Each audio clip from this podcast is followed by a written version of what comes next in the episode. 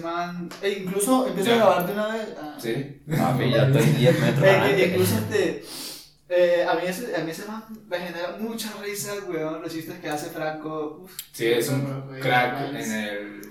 Eh, Cuando- ¿Cómo que se le dice eso? De la comedia. De la comedia. Cuando veo que hay, hay- hay un chiste que le dice cuando están, están en el carro, él con la mujer. Sí. Entonces le pregunta, ¿estás enfadada?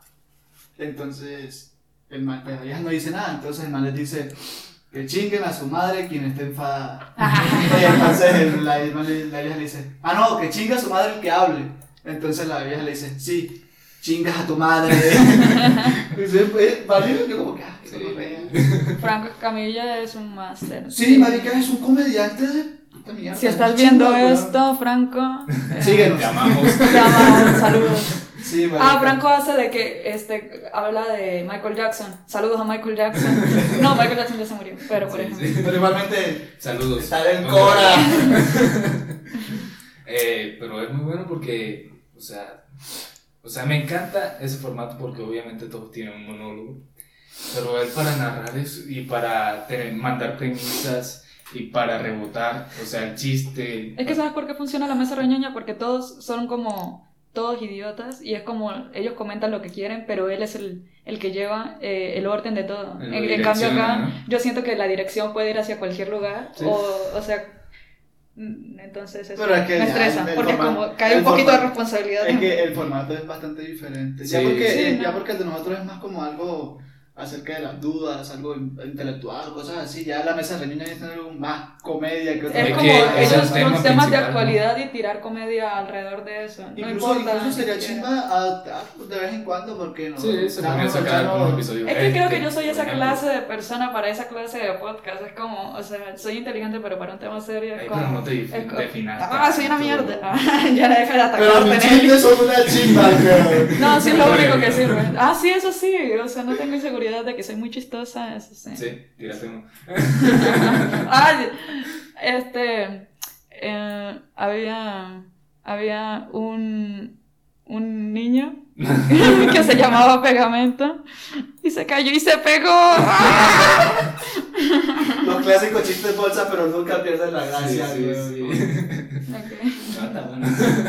Pero que vamos a comenzar así. Sí, ya empezamos. Ya, ya, ya estamos empezando. Ya esto va a salir. Ya. Entonces ya no había, ya no había tema. Bueno, eh, pues ya como ven, el ambiente ya se, se ha consolidado en un ambiente muy, muy ameno. Entonces damos inicio a este gran episodio que como pueden percibir, una gran invitada muy chistosa. y es una amiga que conozco de años. Y como pueden ver, también tenemos acá nuestro anfitrión, que es Jorge Guerrero, otro payaso. Nah, girl. Estamos cambiando el ambiente del podcast. Sí, Ahora no verán pasa 50% chistes. Ahorita, como decía Quinn, no, nosotros seremos lo que queremos ser. O sea, no tenemos definiciones. Y, y- algo como esto hay cosas que, opiniones, que no nos van a definir lo que somos, ¿no? Entonces Ujú. eso es lo que, Que podemos cambiar de opinión. sí, eso es lo que lo hace más orgánico todavía para hacer esta vaina. No, y... Y si nos ponemos a hacernos esa pregunta, ¿quién soy? Pues yo soy esto, yo soy este momento, esto es lo único que me pertenece, esto, este Sí. presente, ¿sí? Epa. Sin la recolección, también pod- podría buscar la recolección de nuestras historias, el pasar este, el transcurso de nuestra vida, pero esto es lo que nos pertenece, esto es lo que somos. ¿De quién eres? No, esto soy yo. Creo que yo estaba preocupada porque todo fuera perfecto, pero ahora que ya el comienzo fue, fue cualquier cosa, entonces ya, ya sabemos que No, ya todo incluso- va a salir mal de aquí en incluso- adelante. Incluso es hasta, incluso mejor, parce, porque el hecho de empezar con una conversación pues, bastante irrelevante a lo que teníamos pensado hablar, Sí. como, que, como que hace más tranquilo el ambiente, como que adiós a los nervios, adiós a la rigidez. eh. Estamos como en un ambiente chimba para dialogar, que es lo que siempre queremos en este podcast, ¿no? Que la se sientan cómodos todos, ¿no? Que sea bastante amena la Sí, conversación. y que salga muy fluida, que sea muy flexible también. Y ya teniendo en cuenta esto, pues, como siempre, no se les olvide de suscribirse, darle like, compartir. Eh, nos pueden seguir ya en Instagram, ¿no? Sí, ya tenemos Instagram y Twitter. Eh, Entonces los esperamos que nos apoyen igualmente en esas dos nuevas plataformas y pues nada, Para que nos traten chingones Un los fuerte- algoritmos de las redes sociales. Epa, epa, un fuerte abrazo y manita arriba por ustedes. Compartan. Esto parece la despedida y apenas vamos a empezar. Igualmente, manita arriba. No, para que sepan, o sea. Sí, sí. Si no. Eh, Igualmente, pues al final también lo vamos a decir. Bueno, eh, para comenzar este podcast, pues quisiera como, como poner esta premisa, que sería hablar sobre la mujer, y qué mejor hablar con una mujer. Entonces- El tema de la mujer es bastante. Es un tema que en la actualidad es. Muy delicado. Y muy polémico. Hay muchas personas que podrían sentirse ofendidas por cualquier opinión que demos. Es que siempre va a ser así con cualquier tema. O Sí. sea, Sí, sí, sí. siempre va a haber alguien que contraríe este, nuestros pensamientos. Pero por eso no vamos a dejar de, hacer, de, de expresarnos. Pues, Pues es que es absurdo también eh, la cultura de, de, de ofenderse, o sea, de que ahora todo es censurado. Es Epa. como no puedes este, eh, suponer que vas a estar de acuerdo con todo lo que veas en internet. Epa. Obviamente Sí, hay de toda clase de opiniones. Ya uno no puede dar su libre opinión porque una vez. ¡Pium! Te atacan, weón. Y eso, Claro. Personalmente. Se lo toman a pecho, o sea, es- Epa. cargan con eso y la verdad deberían mirarlo desde una forma objetiva. O sea, Ve, eh, es- deberían es- cuestionarse, ¿en realidad es así lo que él dice? Y si no es así, Nosotros ah, vemos el mundo de nuestra manera. Sí, Epa, claro. entonces Hablamos desde lo que sabemos. Es donde, es donde empiezan las personas etiquetas y prejuicios. Sí. Y todo va mucha relación a lo que teníamos pensado hablar hoy, ¿no? Sí, que es referente a la mujer y de cómo percibe la sociedad el estereotipo, se podría decir, o el arquetipo que significa la mujer. Pues yo diría que las mujeres hoy en día, pues el mundo ha cambiado mucho, yo creo que con la llegada del internet. O sea, digamos, antes solo podíamos saber lo que era hacer cualquier cosa dependiendo del ambiente que teníamos. Claro. Pero desde cierto punto yo soy una persona que eh, nací después del 2000 y Ujú. pues de ahí en adelante yo pues he tenido mucho eh, acceso a mucha información y pues puede crear mi personalidad a partir de, de todo lo que yo quiera, pero pues hay personas que no entienden eso y que todavía tratan de, de que tú seas de una manera en específico, como ellos piensan que son las mujeres. Eso es lo importante de la ética y por eso escribí un tweet ahí en, en Twitter que debemos re- reivindicarnos con la ética para, form- para romper esa cadena moral que siempre nos, nos han imperado. Pues Eh, eso tiene relación como aquello que quieren nuestros, nuestros padres que nosotros seamos. Y de- desde la ética podemos reflexionar cuál es nuestra forma de actuar cuál es nuestra forma de pensar sobre algunas conductas y principios o preceptos que ya están eh, establecidos en la sociedad. Entonces, me parece muy interesante lo que mencionas porque en realidad debemos, como de toda aquella información que consumimos, debemos nutrirnos y creer eh, cuál es la mejor para nosotros y desde ahí crearnos como un perfil, o sea, una personalidad, como dijiste. Entonces era una recolección de lo que quería hacer. De ¿sí? todo lo que he aprendido, aunque en cierta forma siento que también muchas ideas son como, como que creemos que son nuestras y después son como publicidad pegada que creemos que nos define. Como de pronto cuando estaba pequeña yo sí pensaba que era emo, que era así, rockera, dark y después eh, creciendo, madurando pensé, ¿y por qué eso, o sea, me define? O sea, no, ¿acaso no puedo llegar a hacer todo lo que yo quiera? Es como si solamente pudiera ser de una manera. Es que eh, eso es bastante curioso porque la música influencia mucho en los jóvenes. parce. El hecho de escuchar un tipo de música, eso hace que las personas jóvenes, y eso está probado psicológicamente, Sí. que los jóvenes sigan un estilo de vida relacionado con esas Y un músicas. estado de ánimo Y, peor. y, y, es peor. Y claro que en cierto punto es inconsciente. Sí. De la nada hoy te encuentras escuchando una canción nueva de rock que antes nunca habías escuchado. De la nada tienes un álbum, de la nada tienes un Sí. uso y, Sí. y inconscientemente uno se, tele- se teletransporta ya a un ambiente que uno dice, "Bueno, ¿y por qué estoy Es aquí?". que eso es una verdad, no sé en dónde lo leí, pero tú te conviertes en lo que tú piensas eh, y ves constantemente, o sea, en lo que tú te la pases haciendo así, eso es lo que te vas a convertir y realmente te hace inocente de lo que sea lo que tú te conviertas, o sea, cuando tú te das cuenta ya eres una persona completamente hecha y, y fue en la niñez cuando tú no tenías la capacidad de decidir qué hacer, dónde estar, qué consumir. Eso es muy importante porque volvemos a la primera pregunta de quién soy o qué somos. Nosotros somos la recolección de todas esas experiencias que hemos vivido a través de nuestros sentidos, ¿no? O sea, nosotros nos define todas esas interacciones emotivas y también a las cuales le hemos creado un valor.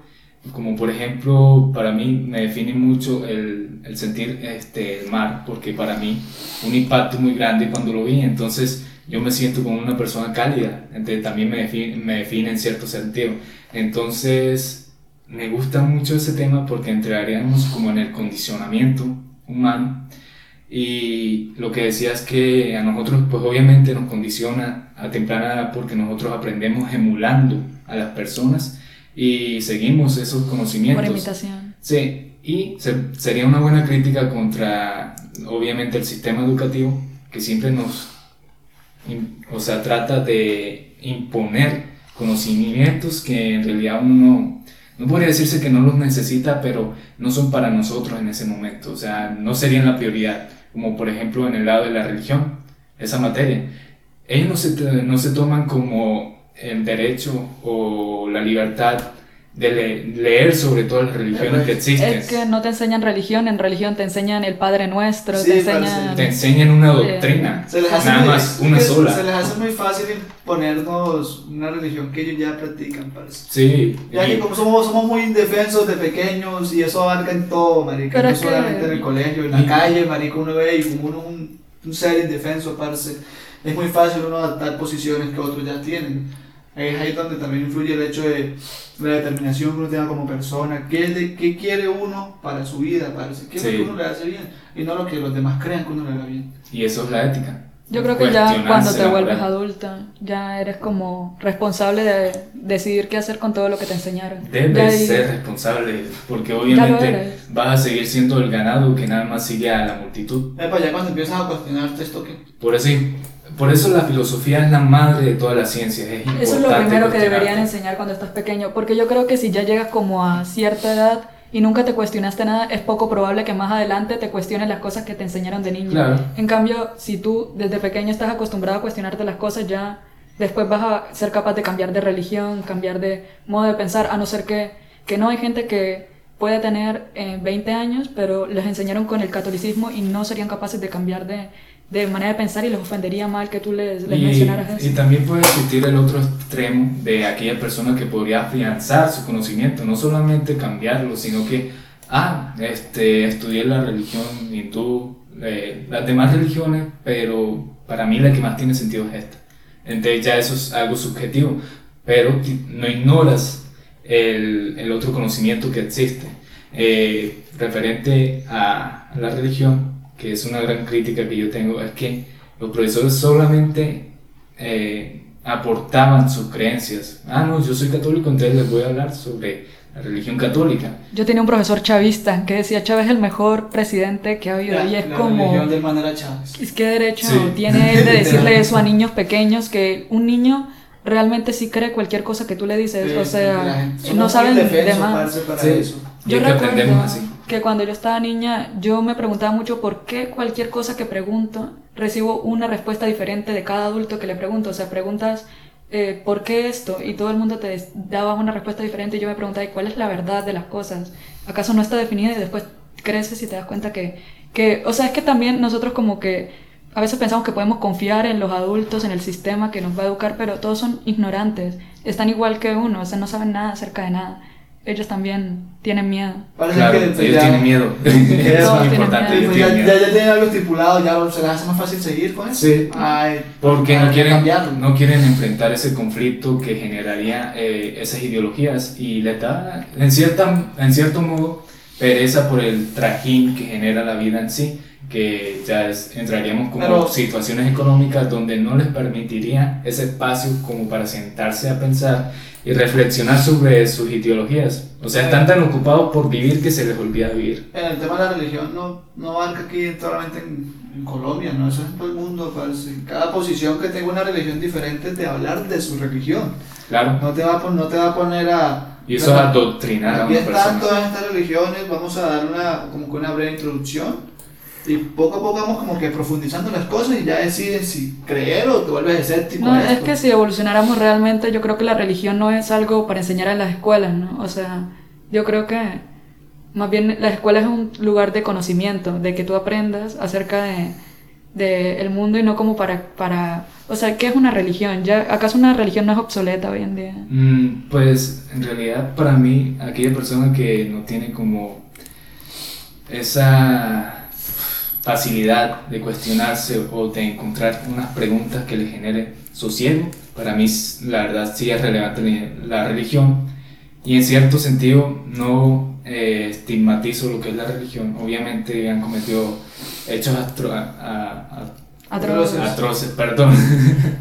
Pero eso viene desde el humano, o sea, desde la idea, la idea está bien implementada como está, la premisa de darle sosiego a las personas, de calmarlas de darle algo en que creer, ¿no? Sí, porque es una manera de controlar a la sociedad, porque, o sea, si todo el mundo despertara y se comenzara a preguntar las cosas que nos estamos preguntando hoy, a lo mejor la mayoría de, la, de las personas no están viviendo de la manera que ellos quieren, o sea, ellos tienen un trabajo que no les gusta, tienen una vida que no les gusta, o sea, no hacen algo que ellos realmente deciden. Pues es que es como eso, eso lo, lo impone el sistema social. Pero es que yo creo que el primer sistema que hubo era la religión, ¿no? Sí, o, sea, lo, o sea, tuvo mucha influencia. no, antes no era la, el gobierno, era la religión. Pero en la época medio, medieval, donde se tenía en el centro al, a Dios, la época. Pero venimos de allá.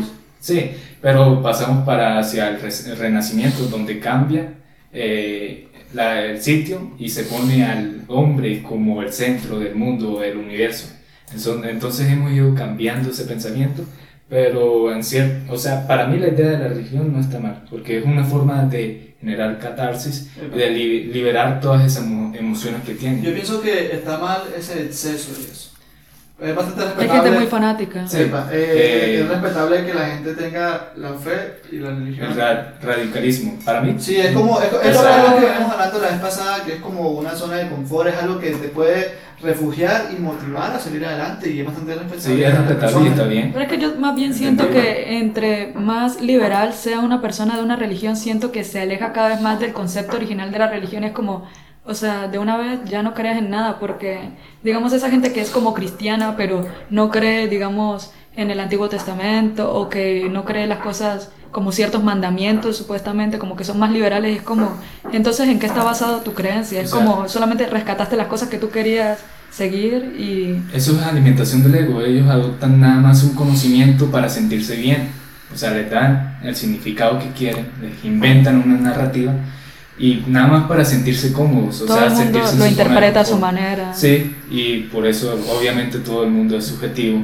no hay una verdad objetiva, no podemos llegar a dimensionarla, puede que la haya, pero nosotros no tenemos la capacidad de llegar a ella. Es que todo el mundo cree lo que quiere creer, si te das cuenta, o sea, si a ti te, te tiro como varias ideas, tú vas a escoger, vas a creer con lo que tú te sientas más cómodo, dependiendo de la vida con la que ya lleves, o sea, como lo que, o sea, ¿sí me entiendes? Lo que más te haga sentir a ti como en tu zona de confort. Amén. No, no, no escoges lo que es lo más lógico, lo que tú, tú no, no descartas todas las ideas y escoges la correcta, sino que escoges la que, la que menos te implique cuestionar todo lo que sabes. O sea, escoges la correcta para ti.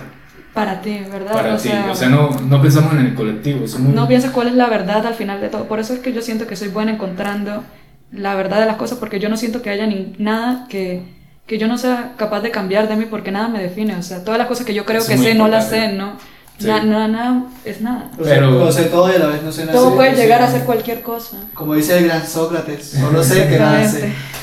Eh, pero, em, bueno, ya para dejar de lado la religión, me gustaría soltar una frase que es de Aristóteles. Eh, ah, perdón, sí. No. Eh, la esperanza es el sueño de los despiertos. O sea, para aquellas personas que están constantemente cuestionándose, caen en una ambivalencia y, y caen como en una cima, pero cima de, de agujero, donde obviamente están en conflicto con todos sus pensamientos, necesitan de algo de qué agarrarse, o sea, necesitan como algo para, para armonizar sus emociones, para vivir bien. Por eso que dicen que aquella persona que que carece de conocimientos en algún rubro es más feliz. O sea, el ingenuo es más feliz que aquella persona que, que sabe mucho. Pero es que ya nos preguntamos el por qué es que existen esas cosas y es que la verdad es que el mundo es un lugar muy caótico, que si a veces te pones a pensar mucho pierdes la esperanza y te, te deprimes porque te das cuenta que es un lugar muy violento, donde a veces carecemos de sentido y entonces a veces hay personas que que sin nada que, o sea, es que sin nada que los, los, los cuide, los abrace, o sea, no exacto. son capaces de vivir, o sea, es como la religión hace lo mismo, el mismo rol en tu vida que una pareja, que una madre, que un, Es un apego. la que un trabajo, es como algo en que creer, ¿no? Sí, y eso, pues obviamente dicen la fe mueve montañas y en realidad nosotros nos protege. Eh, la esperanza es lo que nos, nos permite se- seguir vivos, porque en realidad si no fuera así, nos pegaríamos un tiro y ya. Es que lo que te dije al comienzo, si todos de pronto nos, nos pusiéramos a cuestionarnos esto, o sea, esto no lo quiere el gobierno que se sepa, porque entonces todo se saldría de control, la sociedad como la conocemos, o sea, es como todo el mundo dándose cuenta de qué estábamos haciendo, por qué estamos haciendo esto así, y todo y el mundo últimamente la todo gente ha despertado tanto, parce, que pues, no, no vamos tan lejos. Pongámosle en las movilizaciones que hubo, hubo últimamente, hubo mucha gente que despertó. ¿Y qué hizo? ¿Qué hicieron? Lo mataron. Sí, Eso es lo que. llegan no a esos extremos. No les gusta a ellos. Se les hace más fácil controlar a un montón de idiotas que a un montón de personas que ya saben lo que. Una persona muy lista la corren de su trabajo porque dicen esta persona es peligrosa, no nos conviene tenerla aquí, va a crear La problemas, competencia, va a sí, crear... Competencia. Sí. Y ya la información no es completamente fiable. O sea, antes pues obviamente nos controlaban con la carencia de la información. Oye, Ahorita que aquí- tenemos mucha No, información, ya- pero está muy manipulada. Y aquí se les hace muy fácil tergiversar las, las, las, las noticias, parce, Sí. la comunicación aquí es bastante. ¿No te acuerdas cuando... Cuando estábamos más pequeños, buscabas algo en Google y te aparecía un montón de resultados, millones, y, o sea, páginas y páginas.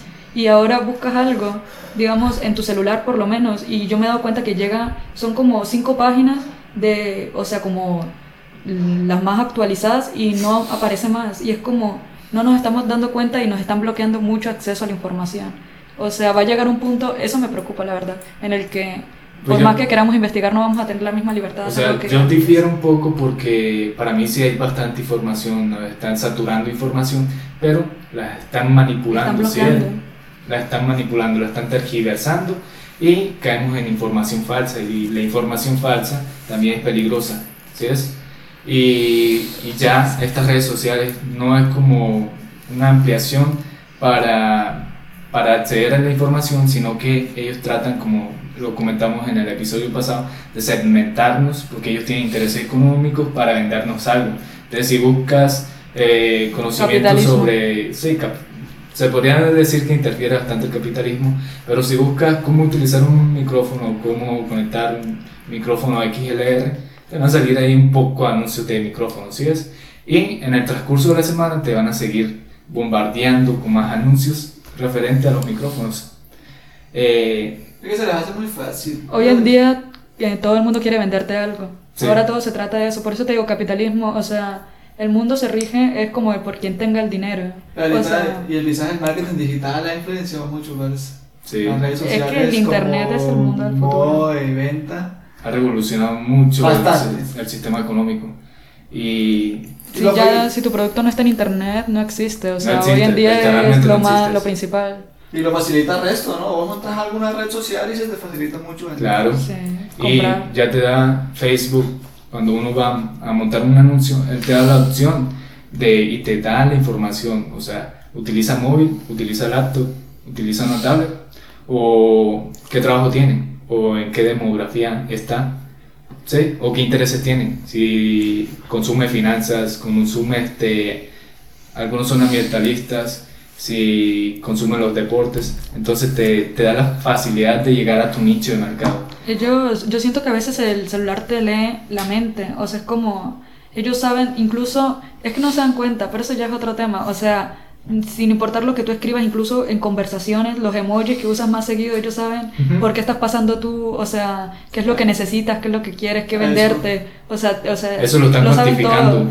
¿Dónde te la pasas? Es que si tú dejas el wifi abier- abierto y sin importar a dónde vayas, va captando la señal de diferentes lugares, Claro. intentando, y pues ya te tienen localizada en donde Sí, eso se les hace fácil manejar el patrón y todo. Antes Sí. decíamos que nos espían los del gobierno, que Bart en un episodio se ponía o se llenaba de aluminio y así nos están espiando, pero hoy en día cualquier persona que tenga un celular estás monitoreado siempre. O sea, Sí, y somos conscientes de ello y lo, lo aceptamos, que es lo peor. no le importa, la gente publica su Sí. vida, publica donde Así como vive. ignoramos la muerte. toda- o sea, Sa- Sabemos que es algo Sí, trágico es, y es que- pero incluso es más fácil eh, se hace más fácil vivir ignorando algo que al fin y al cabo nos va a pasar. Pero es que realmente, o sea, mm, estar en contra de eso también es como, porque en alguna manera lo que ellos buscan es como eh, la, la armonía, como que, eh, que el sistema funcione, que la gente viva tranquila, porque, o sea, a la hora, a la hora de la verdad, cualquier persona promedio lo único que quiere, o sea, no es descubrir las verdades de la, de la vida, de la sociedad, Sí. ni, o sea, ser feliz, tener una familia y estar tranquilo. Vivir, O sea, vivir tranquilo. Es no- aceptable. no le interesa. Cada, cada quien cuál tiene sea la intereses. verdad, o sea, qué- cuál es el Dios, o sea, lo único que quieren es ignorar todo lo más que puedan y, Y yo, y comer. Y yo la verdad envidio a esas personas que tienen una creencia tan fuerte que las hace mantenerse como queriendo seguir estando vivas y levantarse y ejecutar eh, esa monotonía que tienen porque obviamente Es es bastante, es bastante interesante Sí. cómo la gente se, se guía por eso y se da viven toda su vida así, la eso- culminan así y es, pues para mí, la verdad no, no la voy a cuestionar porque obviamente está violentada por mi subjetividad, pero en cierto, en cierto modo es algo noble de querer vivir tu vida así en calma, ¿sí? es lo que todos queremos. Realmente siento que los humanos a veces son muy ambiciosos y realmente, o sea, el principio de la vida es eso, o sea, nacer, crecer, reproducirse, morir, eso, de eso se trata.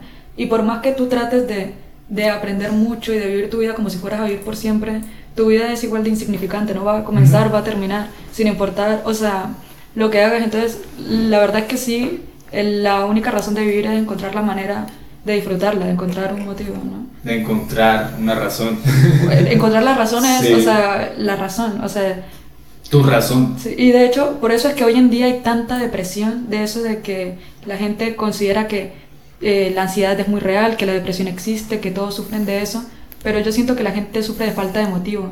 Hoy en día que todo es tan fácil, que los jóvenes eh, se, se levantan por la mañana y ahora que no hay ni colegio, ni siquiera, que estamos en estos tiempos de, de cuarentena, o sea, de cuarentena no ya, De pero pandemia. de pandemia que hay muchos colegios que no se han reactivado. Aquí, por ejemplo, la mayoría de gente ya no estudia, es como...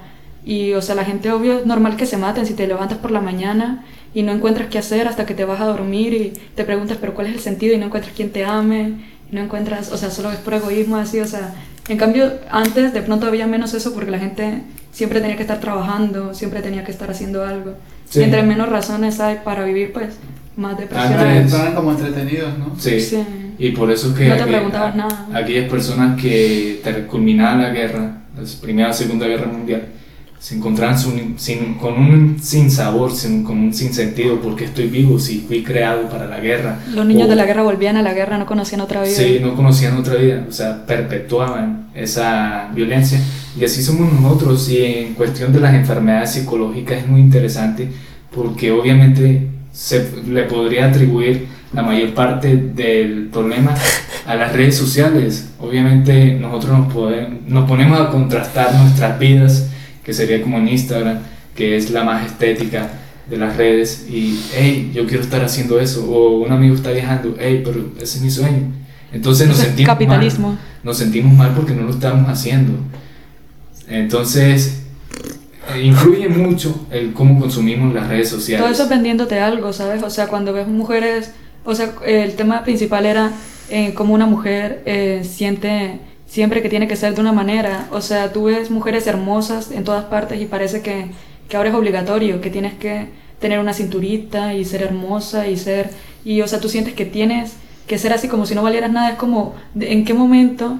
O sea, eso es una idea implantada. Todo el mundo piensa que, que les importa mucho llegar a ser algo así como lo que ven en internet, como lo que ven en televisión y realmente es como Gandhi, o sea, él decía que lo único que quiere el humano es paz, o sea, o sea, entre más te despojes de todos los bienes materiales, los deseos, o sea, el, el deseo es el comienzo del sufrimiento. Sí. Desde el momento que empiezas a decir que tú necesitas y necesitas un montón de cosas y no necesitas nada. Claro. Realmente estás bien como tú estás, o sea, cualquier persona que esté viendo esto y siente que es- está incompleta y que necesita un montón de cosas para que su vida eh, esté bien, eh, tienes que darte cuenta que si no estás bien así como estás ahora, nunca lo vas a estar. Sí, porque si te das cuenta, yo deseo algo ahorita, lo consigo, pero después voy a hacer otra cosa. Como Exacto. que nunca voy a llenar ese vacío. Nunca. O sea, si- si- por eso decía Schopenhauer que el humano está perpetuado, en el sufrimiento, porque obviamente nosotros podemos anhelar algo, llegar a eso, pero después que sigue, seguiremos en esa rueda totalmente este, deseando y deseando y deseando más. ¿Sí es? Entonces estamos violentados también por el sufrimiento. Y es un gran tema que tocas. Me gustaría ahí empezar con el tema de la mujer, de esta idea implantada. ¿Qué, qué crees sobre ello? Yo creo que hay muchas cosas que, que se supone que tienes que hacer y, y pues desde mi punto de vista de que yo nunca vi diferencia entre, o sea, o sea, sí la vi la diferencia, pero nunca sentí, me sentí identificada con ella, de ser de una manera o ser de otra. Siento que yo trato de ser lo más real que puedo y te dicen que como mujer tienes que tener una serie de comportamientos que, o sea... Tratan de definir a la mujer y eso es lo peor, porque matan a la persona. Desde pequeños lo hacen cuando intentan segregar los gustos. Marica, el, el hecho de que el color rosa o el color amarillo lo identifiquen porque mujer sí. los colores más oscuros como hombres, al igual que los juguetes. Mujeres, muñecas, hombres, carritos. Entonces ya de ahí empieza el condicionamiento. A las niñas les dan uh -huh. bebés y cocinas para que de pequeñas aprendan los roles, así los niños se ponen a pelear. y por eso es que sí. también cuando creces, o sea, es normal que, o sea, después los hombres eh, creen que, no sé, que tienen como alguna clase de poder o algo así, o sea, que las mujeres sienten que, que son como... sí, tienen esta falsa sí. creencia de que pueden imperar por encima de las mujeres, de que tienen poder sobre ellas y de que las pueden someter. Y eso es lo peor porque obviamente antes de cualquier género somos humanos. Entonces, obviamente tenemos que dejarnos, obviamente tenemos que caer en la libertad y de crearnos un personaje sí. y de desestimar todos esos preceptos, esos condicionamientos que la sociedad y el entorno intrafa intrafamiliar nos quiere eh, embutir, ¿no? Yo creo que una gran manera de entenderlo es con esta pregunta que yo a veces hago. Eh, ¿Qué diferencia hay entre un hombre que ve a una mujer con una minifalda en la calle y trata de tocarla y uno que no? Ahí es donde comienza la persecución de la mujer, o sea, desde cómo está educado un niño uh -huh. para, o sea, cómo fue que él entendió al ver a las mujeres y entonces esa persona se va a convertir en, en, un, en, un, hombre que te va a tratar de convertir en algo, que va a pensar que, que tiene un derecho sobre ti o un hombre que te respeta. O sea, pues es que es muy es fácil, es muy fácil que los niños opten esas posiciones y lo ven desde un ídolo a seguir que viene siendo el padre sí. en esa posición. Si el padre está con el niño paterna.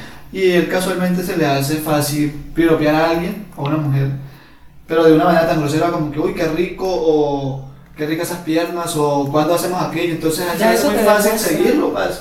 Y sí. entonces eso, eso sé, es, está bien. bailas, pero entonces se vuelve más bailas cuando la persona crece y no se cuestiona que está bien. Claro. Si eso es lo que debería hacer una persona. Pero es que ahí desde el principio cae la responsabilidad de los padres. Obviamente tienen que saber cómo quieren educar a sus hijos y aquellas personas que hacen lo mismo, que son padres de familia, y pasa una mujer por ahí, le tira un piropo que puede ser hasta misógino, eh, tienen que cuestionarse, yo quiero que traten a mi hija así. Entonces sí, claro. tienen que empatizar, tienen que ser sensibles. Es que es eso, la empatía, o sea, tienes que pensar en, en que hay que crear un mundo en el que todos queramos vivir, ¿no? O sea, en el que todos nos, nos estemos en paz. Ahí va yo, en, me voy a poner incluso ejemplo. Yo viví en un ambiente donde la mujer era la que estaba siempre presente. Mi mamá sí. fue la que nos sacó adelante después de que mi papá se murió. Pero entonces, a pesar de todo eso, estaba lo que era la, el respeto hacia la mujer que ya solo tenía consciente. Sí. Pero entonces, estúpidamente yo ignoré muchas cosas y, cre y crecí hasta cierto punto con un pensamiento bastante machista. O sea, no tengo por qué negarlo. No tienes sí. culpa. Pero entonces, a pesar de que ya vivía en un ambiente familiar donde la mujer era donde se, era la que regía, pues la que fue la que me sacó adelante, sí, el, el motor, el motor. En un sistema matriarcal. Epa, epa. Yo también creo Entonces, llegué a cierto punto en donde me puse a, pensar, a cuestionar todo y una de las cosas en las que yo siempre tuve presente fue la empatía, pues. Sí. Porque entonces hay momentos en los que yo, estúpidamente, podría hacer algo con alguien, con, perdón, con una mujer, y pensaba en cómo se sentía ella y en cómo me sentía yo, porque ya yo empezaba a sentirme incómodo en cómo trataba a una mujer. Claro. Porque entonces ahí es donde viene, parce, yo tengo dos hermanas, una uh -huh. mamá, Si se, hace, si se hace muy fácil respetar a esas tres mujeres que tengo, ¿por qué no me hace fácil respetar a las demás? ¿Cómo se sienten ellas si yo les tiro un piropo? Si yo las trato con demasiada fuerza, si yo las toco o cosas así, ¿cómo se van a sentir ellas? ¿Cómo me voy a sentir yo si estuviera en esa posición? Es Claro. muy extraño cómo a las personas les cuesta mucho entender el sufrimiento de otra persona, que necesitas pensar que es tu familia, que necesitas pensar que eres tú mismo, porque no es tan fácil entender que otra persona también siente lo que tú sientes. O sea, la gente por lo general como que va por ahí pensando en, o sea, somos muy egocéntricos, o sea, como Sí. mientras que yo coma no me importa que el resto Epa, no, claro, y así, eso, o sea, eso es lo que yo siempre el bienestar de digo. mi familia nada más. Epa, Eso es lo que yo siempre digo a la hora de comparar sufrimientos.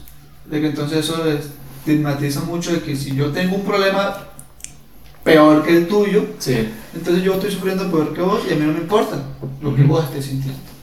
Entonces por eso es que yo nunca trato como de comparar las cosas, marica. Todo el mundo sufre y ya. Por eso es lo que son las relaciones tóxicas, o sea, que tú solamente eh, tomas a esa persona y le sacas todo lo que puedes para complacerte a ti mismo y nunca piensas No, en cómo sí. está ella en, o él, o sea, no piensas en, en realmente cómo hecho. está él, o sea, es como, eh, no lo amas, o es como una relación que está hecha en, en, en alimentarte y eso realmente es un patrón que sigue todo el mundo, o sea, el querer de verdad a alguien yo creo que sí es como ya preocuparte porque esa persona esté bien, o sea, Sí. no, no depende de, de estar con ella todo el día ni nada, sino como ya pensar, o sea, querer protegerla. Es que ¿No será? incluso hay un libro, hay una parte en un libro de Walter Rizzo, creo que se llama Deshojando Margaritas, que él este, divide el amor en tres pilares.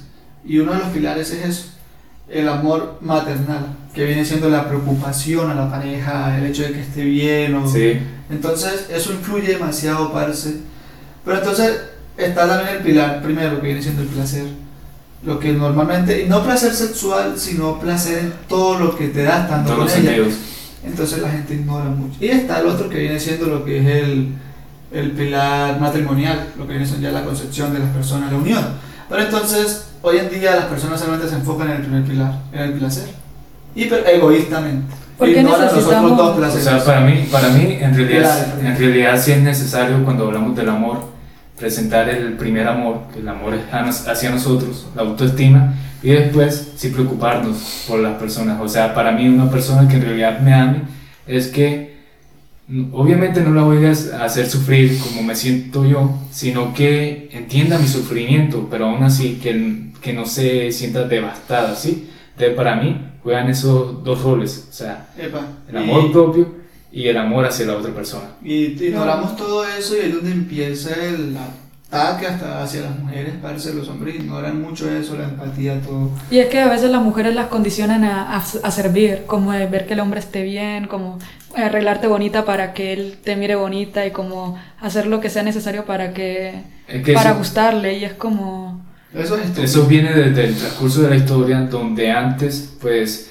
eh, los matrimonios eran, ¿cómo se podría decir? tenían una estructura. Sí, eh, eran ya predeterminados, o sea, ella tiene 10 años, el- mi hijo tiene 10 años, dentro de 8 años o, o dentro de 5 años se van a casar. Entonces, no dejaban cabida como para que ambas, ya sonando cursi, se encontraran y se relacionaran, empatizaran y se dieran la, No, es que la oportunidad de sentir. Hoy Y- en día eso pasa de esa manera, o sea, la gente busca una pareja, yo lo veo entre los jóvenes y es como ya, o sea, te veo bonita, me parece que podría llegar a ser mi pareja y al otro día ya te digo que te amo y, y trato de tener una relación contigo cuando realmente A los días no funciona. Pero eso es no idealizar tiene a las sentido, personas. exacto. Pero eso es como una, es la etapa del enamoramiento, ¿no? Que es una etapa Pero no es inmadura. real, yo creo Sí, que, o sea, cuando alguien llega a convertirse en importante para ti, yo realmente, las personas que han sido importantes en mi vida, las he tenido que conocer y ser cercanas a ellas por mínimo un año y ya después de eso yo puedo pensar que me importas, que te quiero y así, o sea, pero eh, hombres que han tratado de, de llegar a mí como, ya, eres mía, te amo, y yo, estás fingiendo, no mientas, no me conoces, no sabes nada de mí. Puede no ser hasta has inconsciente también. Parce, tiempo". es, que, es, Claro. que, es que si nos ponemos a pensar, un- uno llega a un punto en el que dice la conozco, pero no es cierto. Casualmente Claro. uno nunca vaya a conocer a una persona. Cuando ya la Sí. conoces de verdad, ahí es cuando comienzan los problemas y se separan, cuando empiezan a resurgir todos los cuando- traumas de tu infancia Cuando y le haces empieza, daño a la otra empieza persona. a madurar esa etapa, la primera etapa de enamoramiento que dura como Es todo siete meses, fingido, un año cumples un pues, rol. Es como la llegada, hey, hola, soy perfecto, y ella, hola, soy perfecto. ella actúa de una manera en contigo. Es realidad. más, es más, si nos ponemos también a pensar eso, es bastante curioso el hecho de cómo unen a las personas solamente por plata. ¿Te has puesto a pensar que una familia rica y otra familia rica Ujú. quieren salvar su linaje, su lineaje de dinero? Eso y entonces lo burguesía, ¿no? unes solamente porque tú tienes plata, yo tengo plata.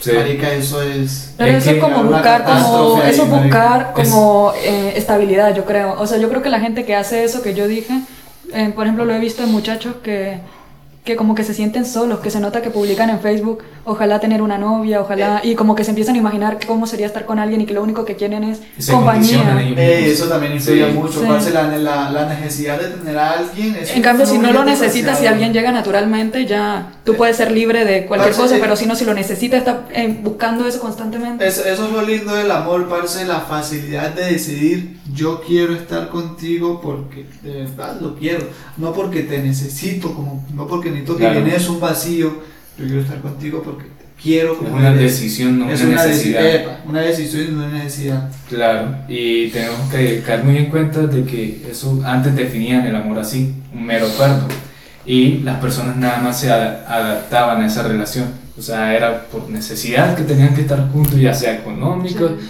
o ya sea de clase social. Eh, referente a eso, obviamente tenemos que empezar, el amor tiene que empezar por nosotros mismos, o sea, va a sonar muy cliché, pero si no nos amamos a nosotros mismos, no tenemos la capacidad de amar a otro ser. Yo pensaba que eso era muy cliché. De hecho, yo creciendo, yo lo escuché pequeña y después creciendo un poco más era como, ¿pero qué es eso? Eso no significa nada. Pero después cuando creces y te das cuenta de, de la realidad de las cosas, te das cuenta que el amor propio es algo que sí se debería inculcar, pero de verdad. La gente no se quiere. Parece, nada, incluso una siente vez- que está equivocado. No es una etapa, es, es algo en lo que tienes que trabajar constantemente.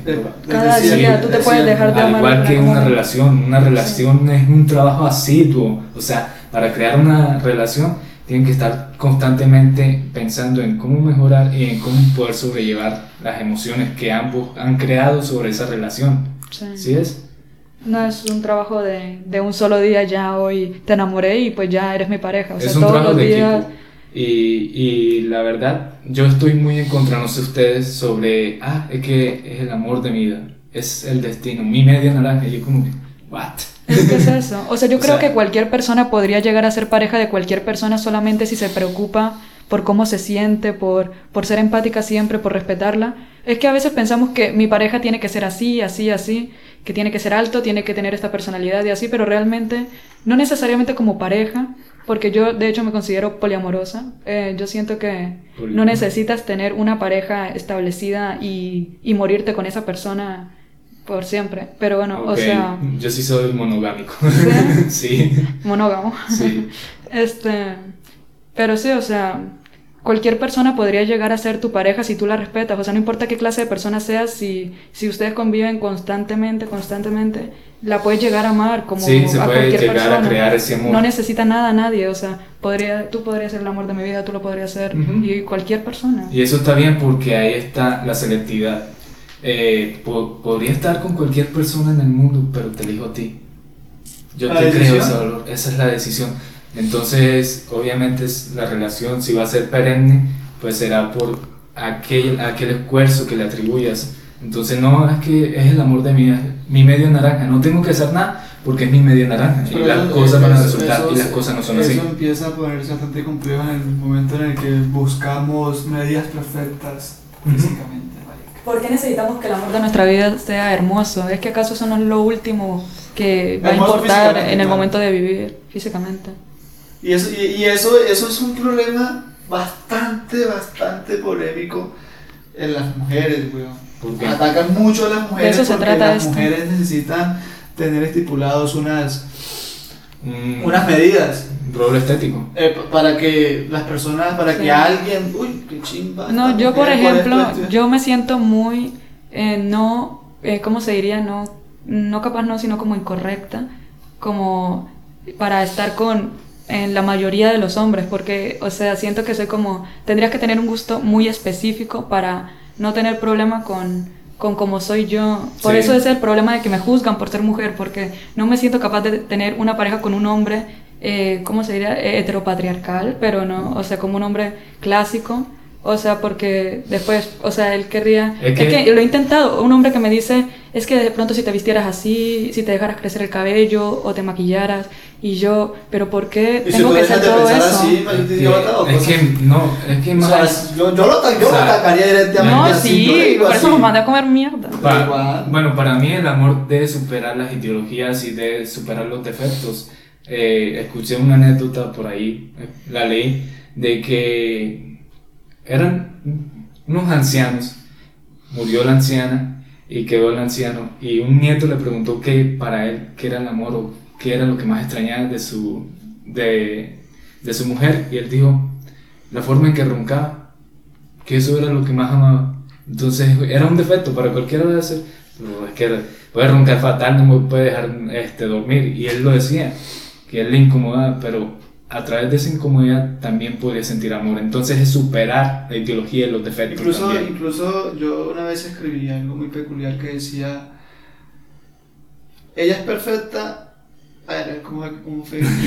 La, verdad, la verdad no me acuerdo cómo lo escribí. El hecho fue que lo que quería decir era que ella es perfecta gracias a sus imperfecciones. Claro. Que eso es lo que lo hacían perfecto. Es que como psicóloga empírica, o sea, eso es algo psicológico. Cuando tu pareja tiene un defecto y tú, o sea, aún a pesar de eso la ves hermosa, ya eso te, de alguna manera como que te, te flecha, te trama, porque, o sea, ya como que acepté esto de ella y aún así me encanta.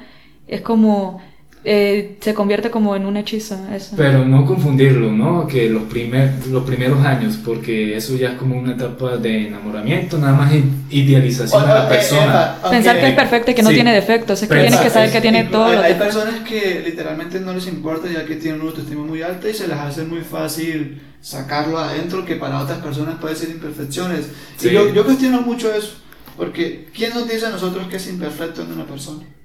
Todo el mundo es único y todo el mundo tiene sus cualidades. ¿Qué es lo que uno... Con, Es que hay gente que es uno- muy perfeccionista. Uno, como- uno cómo pone las etiquetas, marica, uno cómo pone las medidas Pues a de que través de cómo esta, na- sentir, esta ¿no? nariz, esta nariz, que este cuerpo, uno cómo lo hace. Es que yo siento que una es persona que entre más juzga a alguien es una persona que no se acepta a sí misma. Sí. Si esta persona tiene que tener todas estas cosas para ser perfecta y así, o sea, es como, ¿por qué, por qué tiene que, que ser de esa manera? O sea, ¿por qué?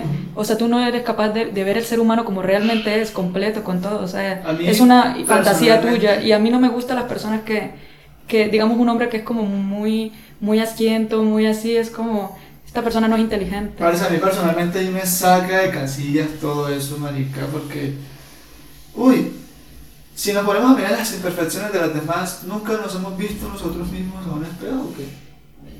Si Sí. nos fijamos en las imperfecciones. O sea, Es- el meollo del asunto es aceptar nada más. Técnicamente tendrías que buscar a alguien igual de, con la misma cantidad de imperfecto que tú. O sea, si eres una persona muy, muy perfecta en todo, o sea, te va a costar mucho conseguir una pareja porque... O sea, pero ¿qué, qué- qué- qué- eso es lo que yo cuestiono. ¿Cómo ¿Qué es es lo que posible? te hace a vos sentirte perfecto? Tal vez Pero- parecerte a una imagen mental que tiene la gente de un cuerpo sin ningún que- problema, que se, que se levanta por la mañana y desayuna y hace todas las cosas de la manera correcta y se siente bien siempre. Y, o sea, como algo que todos queremos ser y eso no existe. Eso no existe. Parce, Como- eso, es bastante- eso es lo que nos ha vendido la sociedad, eso es lo que nos ha... Capitalismo. Eso es lo que nos han... Y vos sos bastante... cap- Vos te tenés como un repudio del capitalismo. Yo odio, o sea, porque yo siento que literalmente todo lo que nosotros sentimos que tenemos que ser de una manera y nos obliga, es como, eh, son empresas que lo crearon, ¿no? O sea, Sí, la es- imagen de la Barbie es para que tú como mujer, la Barbie no, tú no puedes llegar a ser como ella, ni siquiera físicamente, el cuerpo de la mujer no está hecho de esa forma y las mujeres se operan y para tratar de ser así es como... Me parece o sea, lo que eso es lo que ¿Por no qué necesitas parecerte a eso? eh, ¿Por qué no es- puedes ser eh, perfecta y esa, mujer? esa es una de las polémicas muy grandes también en el sentido de las mujeres, que ellas quieren eliminar eso, parce, y eso, eso es totalmente una... Porque están yendo contra las grandes industrias y ellos sí tienen como el material para censurar eso, esas fuerzas, ese movimiento. Entre, Pero- pero- entre pero- más productos salen supuestamente para, para solucionar un montón de problemas más sientes que necesitas usarlos, como de es que salieron un millón de productos de belleza, tengo que comprarlos todos para Ah, tener una rutina de belleza que dure una hora porque Pero si no, no voy a ser no solamente son las grandes industrias, sino nosotros mismos. ¿Qué día es cómo se llama esta marca de ropa interior? Este, Calvin Klein. Epa. Es la más reconocida. Sí, sí, Calvin Klein Yo puso de portada este, una mujer que no está a las medidas o la estética de las personas. Físicamente era una mujer morena, pues un cuerpo robusto, Sí. cortita. Eso pues normalmente no lo hacía nadie. En el momento en el que colocaron eso, vaya, ahí viene la ola de críticas y todo. Entonces no es, no es solo las, las empresas, sino también nosotros los que apoyamos esas, esas cosas, weón. Es que Claro, nosotros sentimos que eso es importante porque eso yo creo que comienza en la escuela, porque uno no se da cuenta, pero el ambiente de la escuela es lo primero que, que te cambia la mente, porque llegas a un salón y todos los niños como, o sea, yo, o sea, no sé si a ustedes les pasó el mismo fenómeno que había la niña más bonita de todas y, una que no. así. Sí, o sea, y que, o sea, como que todas querían ser como, como así, como que todas buscaban como, como entre más ¿Verdad? se pudieran parecer a la Y niña más bonita. si, como te digo, si volvemos al, al inicio, es como la influencia, parce. Nosotros somos, eh, de pequeños somos muy fáciles de influenciarnos. Claro. Por eso, por eso, porque está la niña que es aparentemente más bonita. Esa niña tiene como que una imagen. un poco la más cual- de seguridad que las Epa, otras por, porque Sí. cuando creció como que ella eh, se lo alimentaron de otra manera, le educaron de esa manera. Pero entonces también está lo que está la imagen, entonces la niña quiere ser como esta mujer y entonces a ella se le hace fácil rodearse de un grupo de niñas que quieren ser lo mismo. Sí. Entonces también están los niños que están esto aquí, está esto aquí. Y Y por aquí, y por aquí está el grupo que, que es donde está la seguridad de las personas, pero la gente, la gente de niños no se fija en eso, nadie Sí. Yo quiero- se fija en eso en la seguridad. Nadie se pregunta de por qué, o sea, tenemos que actuar de esta manera. Como que ya ves otros niños actuando de esa manera y ya sientes aprobación social. Quieres como haría lo que fuera por Sí. jugar con otros niños. O sea, dígame cómo tengo que comportarme para, para que todos sean mis amigos. Eso es lo más duro. Sí, Es todo que- empieza desde que estás, desde que, desde que nace. Eh, yo quiero decir también algo. En una búsqueda de aceptación, como lo dijiste tú. Sí, porque, o sea, yo siento que estamos hablando mucho sobre la mujer, pero no es como que en dentro del mundo de los hombres esa clase No, de eh, prejuicios no exista. A, a- a eso también Sí. iba, a eso o también sea, iba eso yo de existe, o sea, tiene su propio mundo diferente. Hay una igualdad. O sea, como decía antes, antes de E cualquier incluso- género somos humanos y y a nosotros también nos condicionan. E incluso en algunos aspectos hay más importancia en los hombres, marica. Sí. Eso influye demasiado. Sí. Estamos, y es verdad lo que estás diciendo, estamos como que atacando mucho, pero por igual. Los hombres también. También fijan. sufren de una También, necesidad sí. de ser de una manera, obvio. O sea, Es que volvemos a los clichés, también podemos llorar. ¿Sí es? Ah, exacto. Ey, eso es lo Que más está mal visto. Lo más básico. Está mal visto que un, un- o sea, un niño que te caes y, o sea, digamos eso está bien porque si un niño se cae y, y tu mamá te dice, o sea, te consiente una vez y empiezas a llorar y sientes que eso te mató, pues eso va a afectar su sensibilidad y se va a volver muy débil. Pero el punto es que, que cuando tú sientes algo no seas capaz de, de decirlo, que te digan, no, no, no hables de eso, tienes que actuar como si no te pasara nada y ya, o sea, te reprime y ya sientes que, que, son, que existen sentimientos dentro de ti que nunca vas a poder contarle Eso a es lo nadie. peor, reprimirse. O sea, no nos permiten sentir. Sí. Parce, Sí. Yo personalmente yo soy muy llorón. Yo, soy muy Yo estaba llorando ayer toda Yo la tarde por un mensaje que me mandó un amigo. sensible, parce. No, pero sinceramente, en, o sea, donde hay. Pero genial que tú grupo- nunca has sentido que no puedes hacerlo. Si eres capaz de hacerlo es porque eh, durante tu vida eh, no te has sentido atacado de hacerlo o algo así. Porque yo sí Eso- conozco eso sí amigos recalco, que no... Eso sí lo recalco no pueden hacerlo. Yo toda la vida he sido como que. Bueno, también tuve el rol de que quería ser aceptado por la sociedad, pero. Bueno, muy pequeño, gracias para, para mi bien. Como que rompí eso. Y personalmente, a mí me- desde muy pequeño, a me empezó a Sí. igual todo lo que la gente. Creo que no sé por qué hay tanta... O sea, a veces sentimos que la sociedad es una, pero realmente cada persona que le preguntes puede darte eh, su propia versión de la sociedad, que tú lo experimentaste de una Claro, manera La yo de perspectiva es lo bonito. Obvio. El mundo no es uno solo, realmente. Y, o sea, si mañana nos muriéramos todos, el mundo no existiría. Y si quedara una sola persona, el mundo sería lo que esa persona diga. Y si se muere esa persona, se muere el mundo que existía dentro de solo esa Claro. persona. Por eso es mi crítica, o sea, hacia Dios como tal. O sea, si no existe el hombre, no existe Dios. ¿Sí? El hombre, eh, dentro de su gran egocentrismo, eh, creó a Dios a su imagen y semejanza. Eso lo dijo Luis el podcast pasado. eh, y la verdad es un gran sinónimo de prepotencia del hombre. O sea, verse identificado con una deidad y de poder este, manipular todo a su antojo, ¿no? Creo que fue Sócrates el que dijo, si los perros y gatos hubieran pensado en dioses, sus dioses hubieran sido perros y gatos. Sí. O sea, es que... Y la verdad es que todo el mundo es una historia. Y como decía Ortega, el filósofo español, toda verdad es valiosa. De, podemos llegar a una verdad eh, objetiva si es colectiva, o sea, en una recolección de verdades. Entonces no podemos desestimar aquellas ideologías o comentarios o formas de, de aportar sentido a algo, eh, nada más porque están condicionados o porque nada más siguen los regímenes de un sistema. Cada quien, como lo dijiste tú, tiene su forma de interpretar la sociedad y eso también crea una sociedad.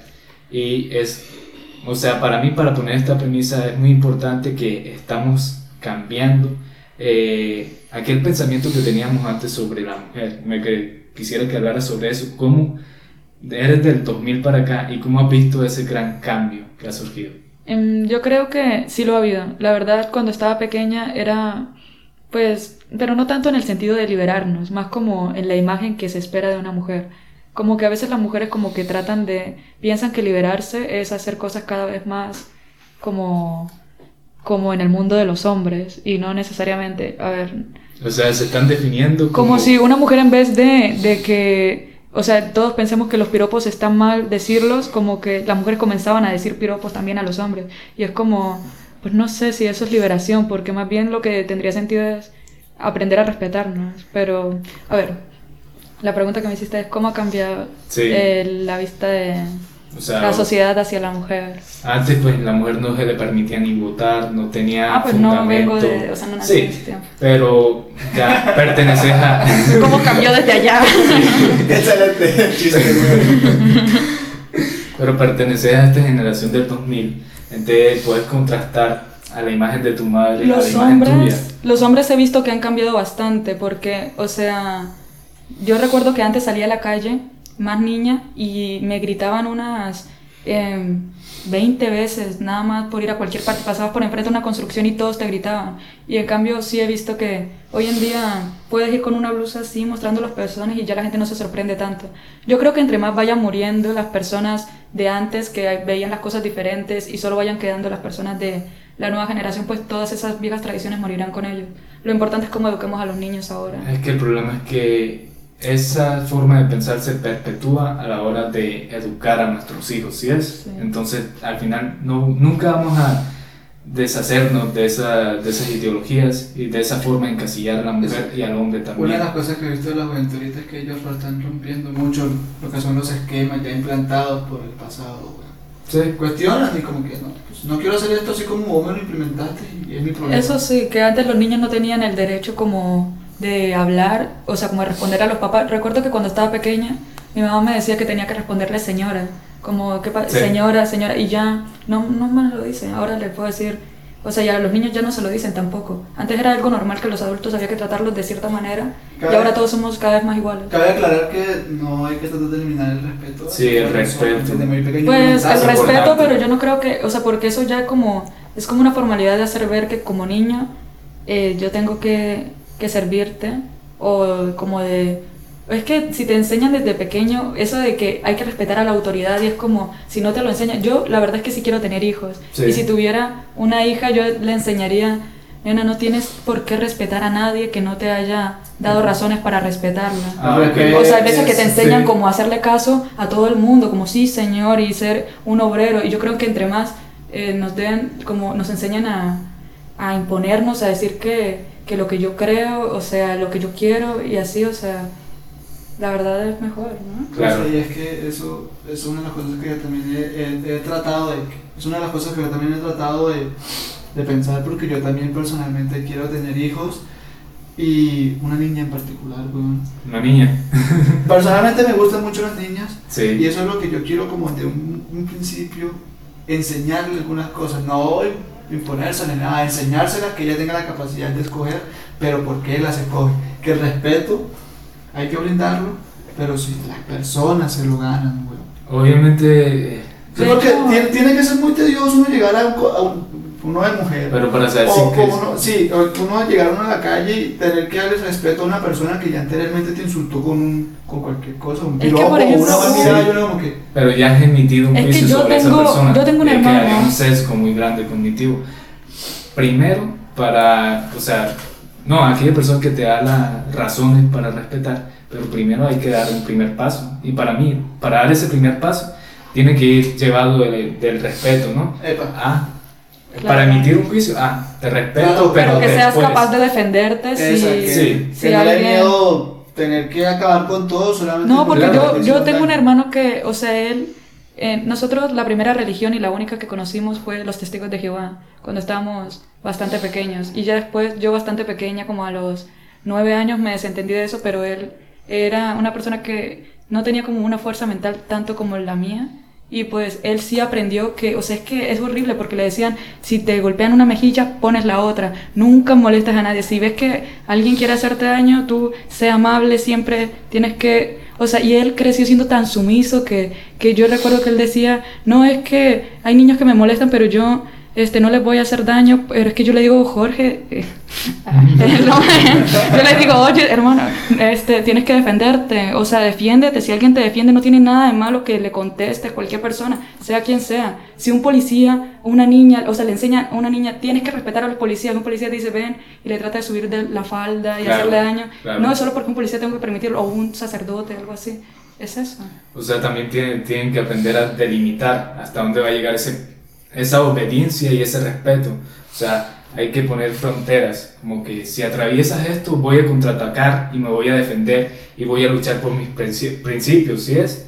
Entonces, para mí es importante también, eh, obviamente cuando yo tenga hijos, le voy a transmitir valores y principios, pero más allá de eso, hay que se cuestionen, o sea, que sean totalmente flexibles, que no sean Lo que sea que te radicales. digan, dúdalo. Sí. Nada es una verdad Epa, hay que también cuestionen lo que sienten. Eso es muy Lo decía, ya estoy muy repetitivo con ese filósofo, pero Ortega, el filósofo español, es que cada vez que enseñas a alguien algo, enséñale al mismo tiempo a dudar sobre eso, de lo que has enseñado, ¿sí es? Claro. Y así se puede aprender más. Porque si, o sea, si a ti te enseñan algo y tú piensas que eso es lo único que, que puedes, o sea, saber acerca de eso, o sea, que ahí se acabó, o sea, solamente te están como, como adoctrinando, ¿no? Sí, o sea, eso es lo único que existe. Eso es lo que es la religión. El mundo es esto y no trates de aprender de ciencia porque ya se sabe todo acerca de lo que, o sea, todo es Dios y es como nunca os vas a poder aprender. En cambio, la ciencia es constantemente teorías y dudas y así. Claro, y ellas afirman que no hay una verdad absoluta y por eso constantemente está cambiando. De- Por eso hay muchos científicos que tienen diferentes maneras de pensar acerca de las cosas y es correcto que ninguno tiene la razón. O sea, Sí, y ahí, o sea, lo interesante es que también existen filósofos y científicos que son creyentes teológicos, o sea, creen en un Dios. De- para mí es como esa forma de sosegar lo que sienten o que no pueden explicar, o sea, trasciende más allá de su ego, no pueden explicar cualquier acontecimiento que pueda haber surgido. Y por, o sea, dejando de lado ya la religión, para mí es importante la creencia por eso. ya como para culminar con ese tema. sí, pues Es que, es que sí es importante, pero está como en exceso es lo que Sí. decía. Digo yo, digo yo. Hay que mantenernos re- relativos. Eh, no sé, Nelly, algún otro tema que quieras tocar. Pues yo siento que... em, Sí, porque... verás que, que yo, yo quería como que enfocarnos. Nos adelantamos a Navidad. No sé si están viendo las lucecitas, pero. Sí, Sí, sí, sí. ¿Cómo les parece que va el podcast? ¿Bien? Está una chimba. Uy, sí, sí, últimamente. ¿Le últimamente- parece? Eh, eso iba a decir yo, de que últimamente la gente nos ha dado críticas. Y para mí es importante que Claro. me critiquen constructivamente. Porque No, si es destructivo, Ay, después comienzan a, a comentar, ¿no? A mí me da igual. A Ya mí- si es destructivo, créeme que yo lo paso. Pero si son críticas constructivas que nos han dado pocas, pero es muy importante porque eso nos, eh, nos enseña a crecer, y Y a nosotros mejorar. queremos, epa, nosotros queremos que este programa sea algo Sí. de su agrado, parece que ustedes se sienten a hacer una tarea y tienen de fondo el podcast de unos viejos conocidos o cosas Sí. así. Yo creo O sea- que una buena idea para incluso estimular como eh, o sea, la retro, el retroalimentación y la convivencia es este, hacer una pregunta, ¿no? Que pudieran contestar al final. Ok. Podría ser. Hagamos una pregunta. ¿Será para los comentarios? ¿Qué les parece eh, este episodio? ¿Qué les ha parecido los otros episodios? Y ¿Qué podría mejorar ¿En qué para podríamos comenzar, no? mejorar? Sí. Y ya después como... en qué podríamos enfocarnos, ya sea iluminación, ya sea contenidos mejores, ya sea mayor profundización sobre Claro, claro, si, si hay el caso de que alguien quiera darnos un tema para nosotros hablar, Claro, para nosotros sí, sería de- tocar. epa, de nuestro agrado, investigar y Sí, Sí. claro. algo que no sabemos. Y es que en realidad. Redubius empezó así, o sea, desde el egoísmo. Nosotros empezamos este proyecto porque queríamos empezar a conocer otras cosas, a adquirir mayores conocimientos y a pulir nuestras valencias, ¿sí ves? Entonces comenzó desde el ego, pero aún así queremos que se sientan cómodos con este formato. Que tengan la capacidad también de elegir las cosas. Claro. Sí, claro. Que sientan que es un espacio para todo el mundo, ¿no? O Eh, sea... también se siente bien si, si Para mí, eh, o están sea, invitados incluso a venir aquí. El que quiera venir. Si viven por aquí sí, cerca. pueden venir. Si viven en Ocaña principalmente. No, porque si alguien quiere viajar, vaya También. y Sí, recibe uh. O sea, cualquier persona, ¿verdad? Que conozca mucho acerca de cualquier tema está bienvenido a venir aquí al set. Está aceptado. El, set, el estudio. Al set- a este set tan grande que uf, no se lo imaginan. No, no, no, no, es grande emocional, hemos Sí, crecido sí. un poco. No, ellos no saben, entonces Claro, sí. podría hacerlo. No siendo más, este, podríamos ya culminar el, el episodio. Yo quiero dar mis redes sociales. Ah, ok. Dale, este, las, podremos, las pondremos en la descri- descripción. Ok. Eh, Nelly, Pues yo soy Nelizonga con Z en Facebook, eh, me pueden seguir. Y eh, Nelizonga7U7R en Instagram. Eh, no publico demasiadas cosas, pero pues si me comienzan a seguir, pues ya comienzo a publicar cosas. ¿Qué clase de Sí. contenido estás? Pues digamos en Facebook eh, publiqué ayer eh, un- una imagen de eh, pues, fotos mías así con, o sea, super darks y un- como un lavamanos con sangre. Entonces, si quieren, si les gustan las imágenes dark, pues ya después arte. puedo comenzar a hacer stories de, arte- de el cosas. Es algo bastante que. Sí, es como gusta. Arte gótico, arte gótico. Si les gusta el arte gótico pueden seguirme. Ok, síganla. Arte gótico, O si les interesa cualquier cosa que yo haga. pues, fotografía sí. darts, si le interesa. Si hay eh, un productor que esté buscando modelos también. Modelos. Ah, Ya saben. no han dicho para patrocinios, si hay alguien que... Ah, alguien que nos pueden, se pueden comunicar con nosotros en nuestra página de Facebook. Ahí está el botón para que vayan directamente y nos escriban en WhatsApp. Y, y nos pueden patrocinar, sí. Sí, claro, un producto aquí, o sea, Claro, lo que quieran. Jazz Claro. Music, no siendo más. Sí, incluso nosotros podíamos implementar eso. Sí. sí, sí. Bueno, no siendo más, agradecidos con todos por seguirnos y apoyarnos siempre.